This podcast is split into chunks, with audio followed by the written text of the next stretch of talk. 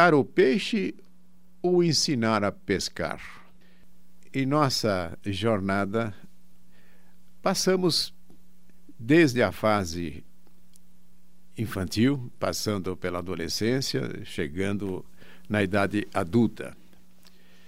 E nós verificamos que há uma trajetória que é conveniente que seja acompanhada em função das nossas idades. Se no início de nossa existência nós estamos dependentes dos cuidados de nossos pais, das pessoas que estão à nossa volta, gradativamente devemos ir ganhando condições de independência para podermos chegar finalmente a uma condição que é da interdependência.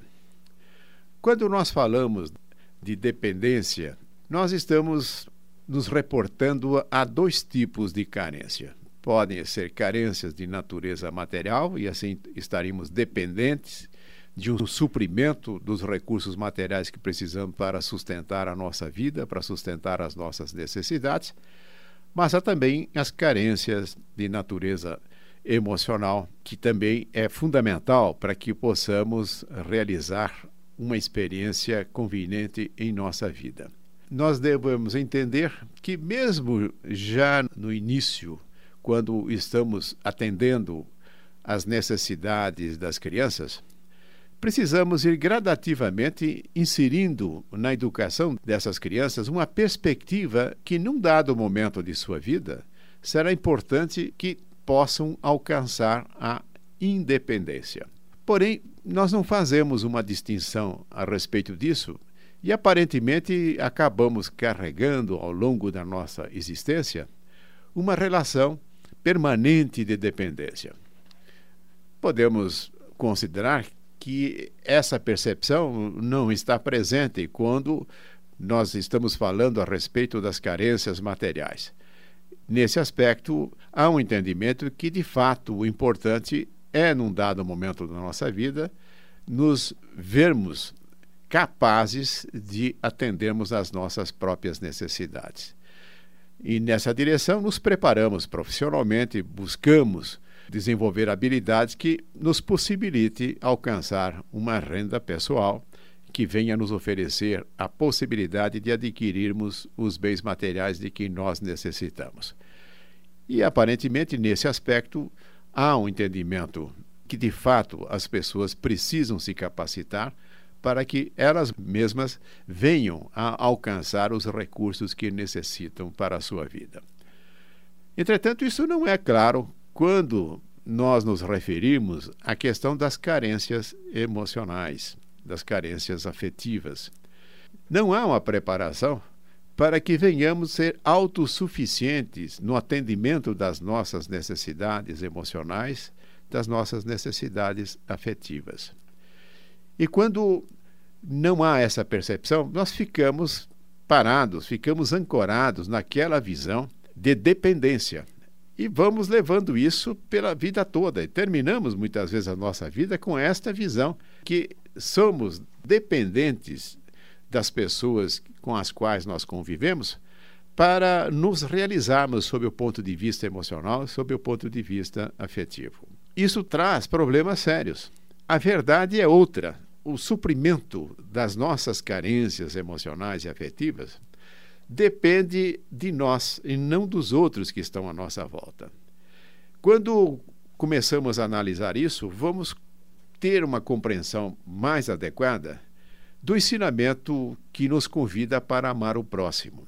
Nós nos bastamos emocionalmente quando começamos a colocar em prática esse ensinamento. E suprir as nossas necessidades emocionais é algo que deve se desenrolar em nosso íntimo, enquanto que a visão do dependente é aquele que espera eh, receber de fora o necessário para se bastar emocionalmente e para se bastar afetivamente. De uma forma bastante simples, nós ouvimos uma expressão que é dando é que se recebe. Nós até aceitamos esta afirmação. Mas quando chega na realidade da nossa vida emocional, acabamos não levando avante o entendimento que está expresso nesta frase, que dando é que se recebe. Essa afirmação, dando é que se recebe, está de acordo com a lei da semeadura, que diz: nós colhemos aquilo que nós semeamos. Quando diz respeito às nossas necessidades emocionais, o caminho é um só. Precisamos semear, precisamos agir no sentido de fazer aos outros aquilo que nós estamos necessitando para atender às nossas necessidades. E note que quando nós nos capacitamos emocionalmente, quando nós nos preenchemos, isso vai levar até uma capacitação mais adequada no aspecto material, porque nos apresentamos na vida confiantes, tendo a percepção das nossas potencialidades e com isso vamos nos empenhar com muito mais convicção na busca do atendimento de todas as nossas necessidades. Com isso, nós estamos, portanto, consagrando um ponto importante na nossa vida, que é ganhar a nossa independência. Nos dois aspectos, tanto no atendimento das nossas necessidades materiais, quanto também no atendimento de nossas necessidades emocionais. Quando nós não temos essa compreensão adequada e ficamos depositando a nossa expectativa de nosso preenchimento naquilo que os outros vão nos oferecer, isto acaba produzindo um desgaste em nossos relacionamentos. Porque ao se sentir ainda não convenientemente suprido em nossas necessidades íntimas, começamos a cobrar os outros.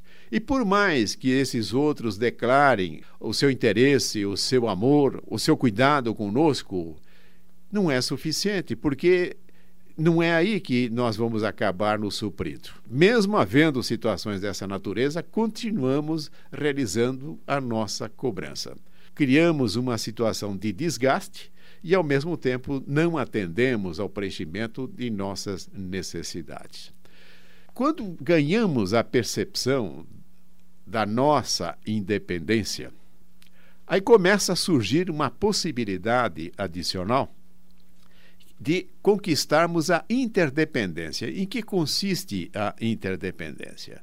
É a convivência de pessoas que não há entre essas pessoas vínculos de dependência mas há sim vínculos de fraternidade, vínculos de amor, e juntam-se num propósito de uma convivência estreita, que pode ser através da constituição da família, pode ser no círculo de amigos, isso pode também ter uma expressão muito importante no campo profissional. E para nós conquistarmos essa condição de interdependência, necessitamos nos qualificar em nossa habilidade de relacionamentos. Enquanto que a conquista da independência é muito mais um trabalho dentro de nós, no sentido de ver as nossas capacitações e as possibilidades de nosso preenchimento, buscar esse estágio da interdependência é um trabalho exterior, aonde vamos realizar isso é na convivência com as pessoas. Aí sim, nós estamos de fato numa condição em que o, o exterior passa a ser importante. Mas nós fazemos uma inversão, nós queremos ganhar a nossa condição de satisfação interior, querendo receber isso de fora, e não vai ser possível. Mas na interdependência, que é, nós vamos conquistando isso já na própria independência, é quando começamos a fazer aos outros aquilo que nós queremos para nós mesmos. Então percebam que as possibilidades que nós temos de nos realizar na vida está plenamente ao nosso alcance. Se nós permanecermos naquela visão de carentes ou de vítimas que estão na dependência daquilo que as pessoas possam fazer ou deixar de fazer, de fato terão grande dificuldade, porque não é este o caminho para que nós possamos nos completar na vida.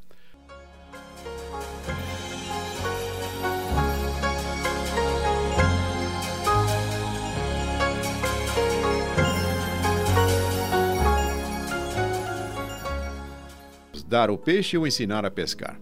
Vamos examinar agora o que o dar o peixe ou ensinar a pescar tem a ver com relacionamento. Mencionei que numa primeira fase na fase infantil, somos inteiramente dependentes tanto dos recursos materiais como também dos recursos emocionais e afetivos. Esse é o momento, portanto, de dar o peixe, de nós oferecermos aquilo que as crianças necessitam nessa fase. Mas no processo de educação das crianças, precisa começar a haver já um interesse no sentido de começar a ensiná-las a pescar.